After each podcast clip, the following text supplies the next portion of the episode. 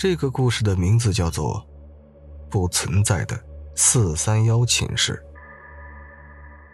故事发生在两千零五年，由于中考成绩不理想，我被三环里的一个知名度较低的一个学校录取，具体叫什么也忘了。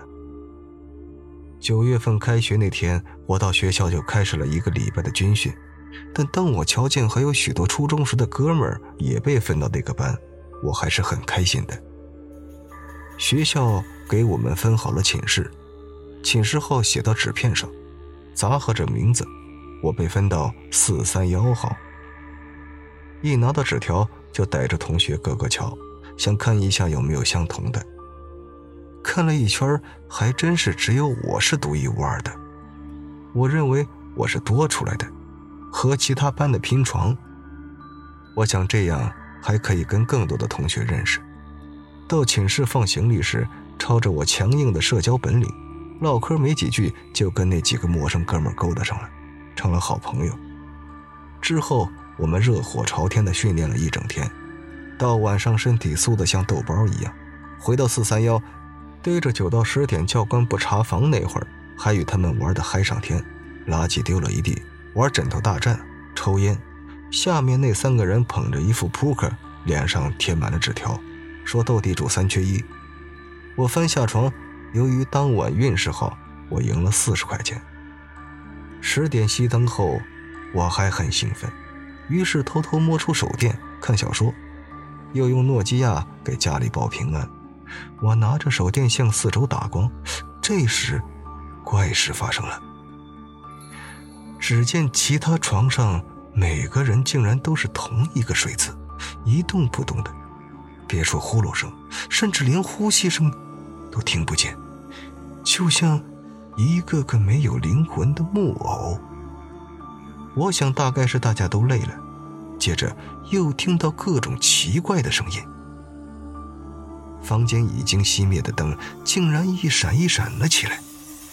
气温仿佛下降了五六度，我打了个冷战，又拿手电向四周打光，竟然在眨巴眼皮子的功夫下，眼睛闭上前的一瞬间，那些床变成了空床。我赶紧卷好被子缩了进去，迷迷糊糊的就睡着了。第二天，那些床果真变成了空床。我的第一反应是我睡过头了，连脸都没洗就飞奔下楼。我向四周瞅了一眼，不对头啊，楼道空空如也。再瞄一下手表，才六点，我们六点半才集合。回寝室才发现，寝室竟然整洁如初，甚至连各个物品摆放位置都与没来人之前一模一样，好像什么都没发生。我想他们几个肯定被早上突击检查的教官逮个正着，内务那么差，现在指不定被揪在哪儿训话呢。那为什么没叫上我呢？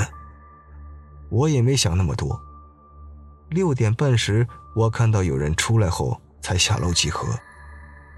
又军训了一天，第二天晚上回到宿舍时，我找来找去，就是找不到四三幺寝室，从东找到西。又从西找到东，看着同学们一个个的回到宿舍，楼道逐渐变得空旷。我最终在楼尾的一个房间前，由于恐惧和着急，并且这就是之前四三幺的位置，我疯狂的砸门，大叫道：“我是刘辉啊，快开门！”可是没有一点反应。很快，一个巡查的教官发现了我。小跑过来，对我说：“同学，干嘛不回房间啊？还大呼小叫，脑子有病吧？”我仿佛抓到了救命稻草，说：“教官，您知道四三幺号在哪儿吗？”教官很诧异的盯着我看了半天，又说：“少骗老子！老子在这待了六届高一，第一次就知道这只有三十间寝室，少诓老子！”我说不是啊，他二话不说揪着我的耳朵要把我领到教导处。我一路上苦口婆心的对他说：“我行李不见了，我真的是四三幺的。”他心软了，又改道带我去了学校管理处。到了后，我在事务招领处赫然看见了一个黑色背包和大箱子。我打开箱子，里面的东西全是我的，一件不少。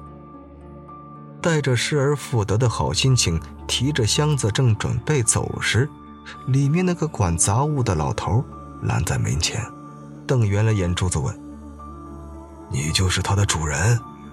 我说：“是啊。”他接着又说了一大串搞得我云里雾里的事。哼，你好大的胆子！第一天就敢偷东西。早上我去杂物室拿两个灭火器。发现门被撬了，里面一团糟。你胆大包天呢，偷学校的东西！我生气地说：“哎，您说话得有证据啊，不要血口喷人。”他又说：“信不信我把你告到教导处？”我说：“告就告，身正不怕影子斜。”后来还是教官把我带了出去。我还对教官说。您想个办法呀，帮我打开四三幺的门吧！我几乎哀求了。他说：“告诉你，那地方是个杂物室。”那一瞬间，我几乎惊呆了。他把我带去了宿管那儿。宿管拿出一大堆新生花名册，倒腾了半天，结果在四幺幺寝室上发现了我的名字。我说：“不是的，不信，我把纸条给您看啊。”我把全身翻了个底儿朝天，那张纸条不翼而飞了。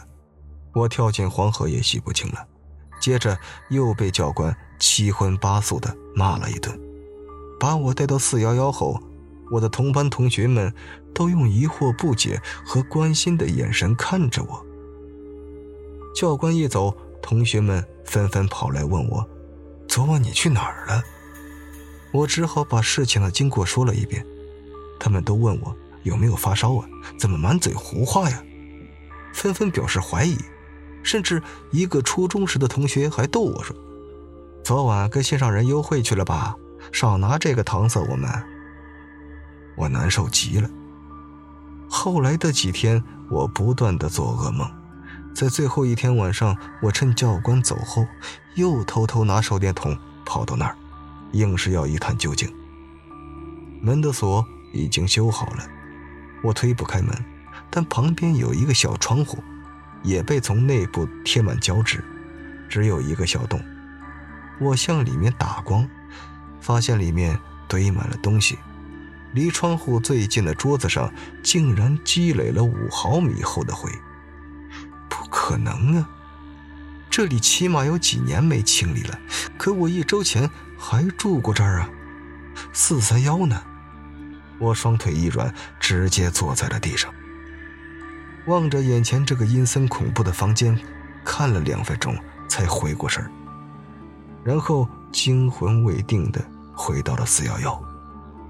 回去后，同学说找我借十块钱，我想起来那天晚上赢的钱应该在风衣里，我拿出风衣，可什么也没摸到，只摸出一把灰。在高中三年里，我还是不死心，借着人缘好，到处打听四三幺其他七个人的名字，仿佛那几个人人间蒸发了一样，从此销声匿迹了。至始至终都没有碰见过他们了。后来，我向一个在这里工作了二十年的老阿姨打听这件事儿，她说，其实十年前，每一楼是有三十一个房间的。因为后来高考重本率低了，生源减少，每一楼都会有一个房间闲置出来当杂物室，那正是第三十一个房间。我简直不敢相信自己的耳朵，这件事就像梦一样飘过我的脑海。十多年后，物是人非，许多事情已经抛弃在了记忆的长河中。可这件事儿却深深的烙印在了我的脑海里，让我害怕，让我难忘。好了，故事讲到这就结束了，感谢您的收听，我是主播刘凯。